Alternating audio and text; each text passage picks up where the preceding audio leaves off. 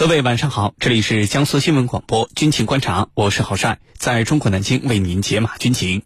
今天的节目当中，您将会听到的主要内容有：印度海军计划要采购四艘新型两栖攻击舰，这个计划真的能够实现吗？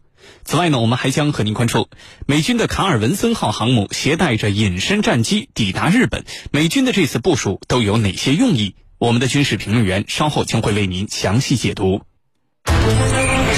世界军事热点，关注全球战略格局。江苏新闻广播军情观察，主持人郝帅为您传递铿锵有力之声。今天的军情观察，我们邀请到的两位军事评论员分别是军事专家陈汉平和军事专家袁周。军迷朋友们，大家好，我是陈汉平。军迷朋友们，大家好，我是袁周。来看到今天节目的第一条消息：美军卡尔文森号航母携隐身战机抵达日本，美军这次部署有哪些用意？军情观察为您详细解读。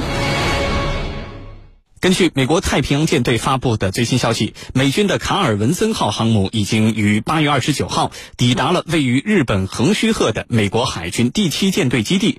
呃，根据媒体报道，这是美军卡尔文森号航母时隔二十年来呃首次抵达日本。这艘航母呢，也是美国海军首艘部署 F 三十五 C 舰载战斗机和 CVM 二十二 B 鱼鹰舰载运输机的航母。那么，搭载了 F 三十五 C 隐身战机的卡尔文森号航母，它的战斗力到底有一个什么样的提升？这一次它到访日本，又传递了哪些战略信号呢？接下来，豪帅邀请军事评论员和你一起关注。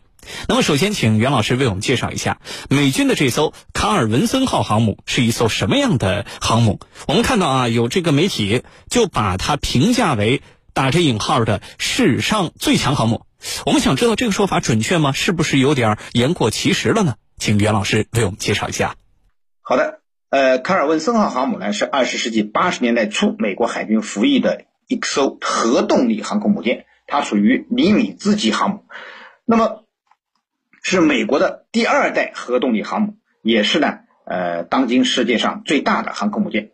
那么它的舰长三百三十余米，满载排水量达到了九万多吨，航速为三十节，续航力达到了八十到一百万海里。那么舰上武器呢，有八连装的海麻雀导弹发射架三座，密集阵六管二十毫米火炮三座，还有若干雷达、通信和导航系统，呃，可装载。F 十四熊猫战斗机、F 十八大黄蜂战斗机、徘徊者电子战飞机、E 二 C 鹰眼预警机等七种不同用途的舰载飞机九十余架，由它领衔组成的战斗群呢，通常由四到六艘导弹巡洋舰、驱逐舰、潜艇和补给舰之构成，可以对敌方的飞机、船只、潜艇和陆地目标发动攻击，完成支援陆上作战、保护海上舰队在航母周围几百海里的方圆范围内，呃，实施布雷。呃，实施海上封锁等多种海上作战任务。那么，卡尔文森号航母呢，是尼米兹级航母的三号舰，于一九七五年十月十一日在美国弗吉尼亚州，呃，开始建造。那么，一九八零年下水，一九八二年服役。那么。母港呢是圣迭戈港，经常在西太平洋海域部署巡弋，多次呢参与到亚太地区的热点事件。媒体啊把它称为史上最强的航母，主要原因我认为有两个方面：一呢是该舰虽然是上个世纪八十年代服役的老航母，但是呢美国一直在对它进行现代化的改造和维修，所以作战性能还是不错的。那么第一次呢是在一九九零年进行了为期两到三年的现代化改装，第二次呢是二零零五年。呃，到二零零七年花了两年时间，在纽波特纽斯船厂进行了大修和补给核燃料。那么最近一次是二零一九年的一月到二零一八年的八月，卡尔文森号在呃基萨普布雷莫顿海军基地进行了为期十个月的干污计划增量可用性维修，不仅对船着、船舵和油箱等主要部件进行了定期的维护，并且对船员的生活空间进行了升级，而且呢，该舰还接受了电子。系统作战系统的全面修复和升级改造，可以说啊，这让这艘老舰再次回光返照。呃，不断的升级改造呢，是卡尔文森号能够保持一个强大的现代海上作战能力的重要原因。那么第二个原因啊，更重要是该舰成为了美国海军首艘搭载 F 三十五 C 战机的航母。呃，经过升级之后呢，该航母上的一个超级大黄蜂中队被替换成了 F 三十五 C 中队，由此呢，它也成为了世界上第一个搭载五代机作为舰载机的航母，有效增强了其作战能力，所以才有了世界最强航母的称号。不过呢，呃，见过四十，再怎么改造，舰体的老化也是改变不了的现实。所以，这个最强航母啊，可能称霸海上的时间也不会太长了。主持人。好，谢谢袁老师。美军呢，在这个时候把卡尔文森号航母，而且是带着隐身战机，呃，来到了日本。那么，这样的一个部署传递了哪些战略信号呢？请陈老师为我们解答。我认为，卡尔文森号进入亚太地区，首先要做的就是遂行它的这个所谓的印太战略的任务啊。印太战略推出来以后，要确保印太战略能够落到实处。那就需要军力来展示。那卡尔文森号这次到来了。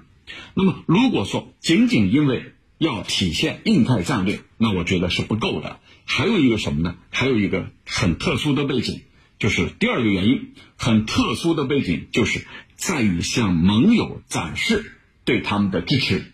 那么背景是什么？大家都知道了，美国抛弃了阿富汗啊，美国从阿富汗撤离，导致这一地区的盟友们。很有意见，尤其是咱们中国的台湾，就觉得你美国在关键时刻会放弃自己的盟友。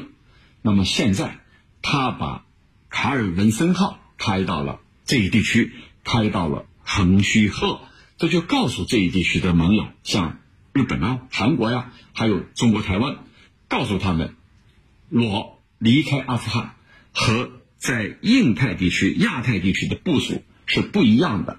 拜登本人都讲了嘛，说台湾不等于阿富汗啊。那后来美国方面又进行了澄清，说这是拜登的口误。我们在台湾问题上始终是保持一个模糊的概念的啊。那么不管怎么说，要对盟友体现支持，这是肯定的。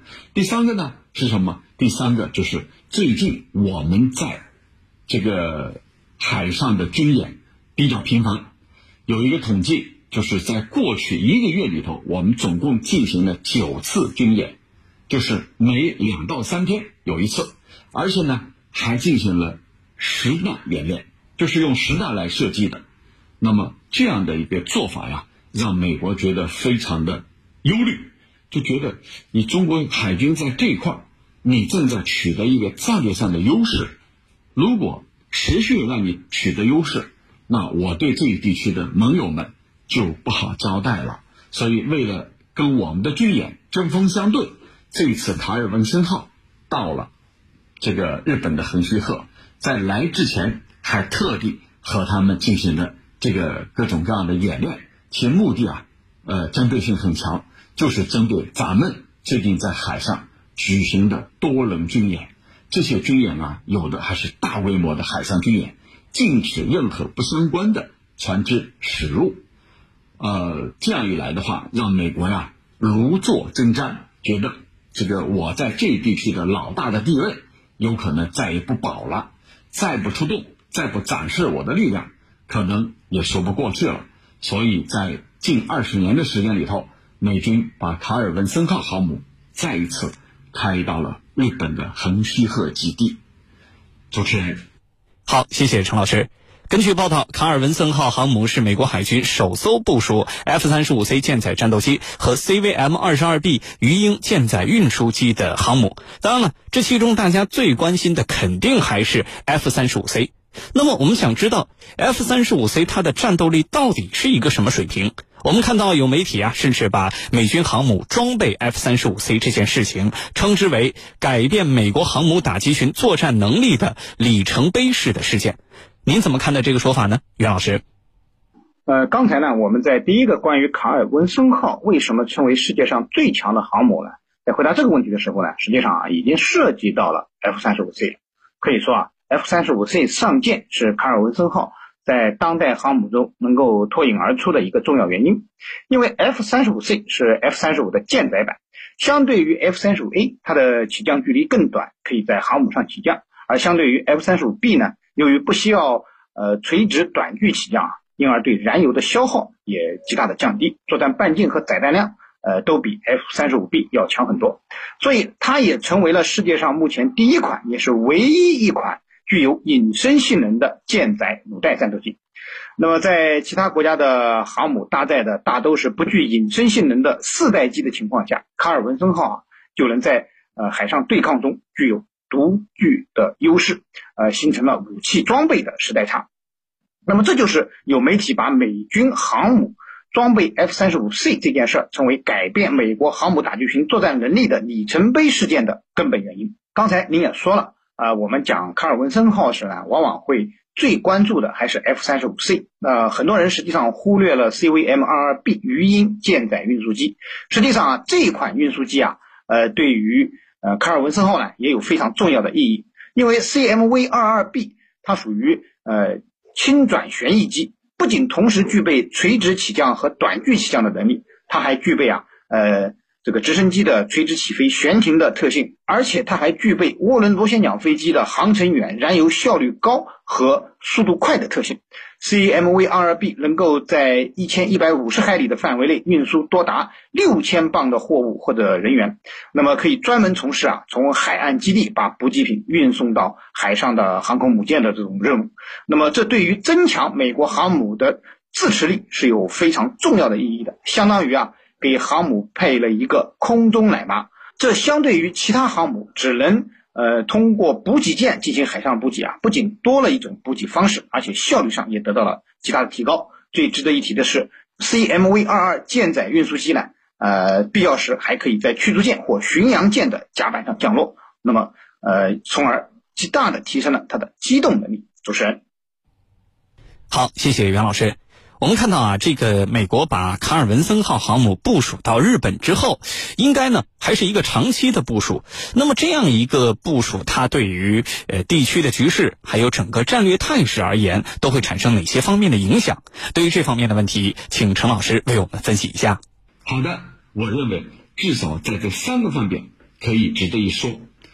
这个卡尔文森号航母是近二十年来又一次来到日本，那么。这会导致日本在错误的道路上越走越远。日本到底有是在什么样的错误的道路上呢？第一是中日关系，中日关系在恶化，尤其是菅义伟时代已经到了历史的最低点。那么你把航母开来了，你就给他一种错误的印象，就觉得美国在支持我，那必然会使菅义伟政府或者未来的日本政府。在中日关系这条错误的道路上越走越远啊，使中日关系不断的倒退。那么第二个呢是什么？第二个就另一方面呢是日本很快将迎来选举，包括这个总裁的选举。总裁选举之后，谁是自民党总裁，就必然是首相。那么在选举之前，他有可能为了使这个自己能够当选，一定会越来越亲美，一定会越来越极端，一定会越来越仇中反中。我认为这是肯定的。这是第一个大的方面，是关于日本的。那第二个方面呢，是关于台湾的。它会导致呢，这个这个做法会给台湾当局、给台独势力发出一个错误的信息。这个信息是什么？就是。阿富汗问题已经结束了，但是我对台湾、对这一地区的盟友，我的做法、我的承诺是坚如磐石的。你看这一次，我把卡尔文森号航母事隔二十年、近二十年再一次派来，那么会给台独分子、会给台湾当局一个错误的信号。这个错误的信号有可能使他们继续在台独的这条死路上。走下去，继续去挑衅大陆，我觉得这也会产生这方面的影响。第三个呢，就是你卡尔文森号的到来，而且和这地区的一些国家举行所谓的联合军演，再加上美韩之间的军演啊啊，也在正常的启动，那么它就有可能加大了这个和咱们中国之间擦枪走火的可能性。尽管啊，前几天我们的军核办。副主任和美军的助理国防部长进行了一次视频通话，但是两国的关系还是比较冰冷的，所以呢，这个不排除这个双方有擦枪走火的可能。那么最近美国的有一个民调就显示啊，有半数以上的美国民众赞成支持出兵啊到台海来保卫台湾啊，进行所谓的保卫。那么这样的一种舆论，也会使得呀美国军方呢有一种错误的判断。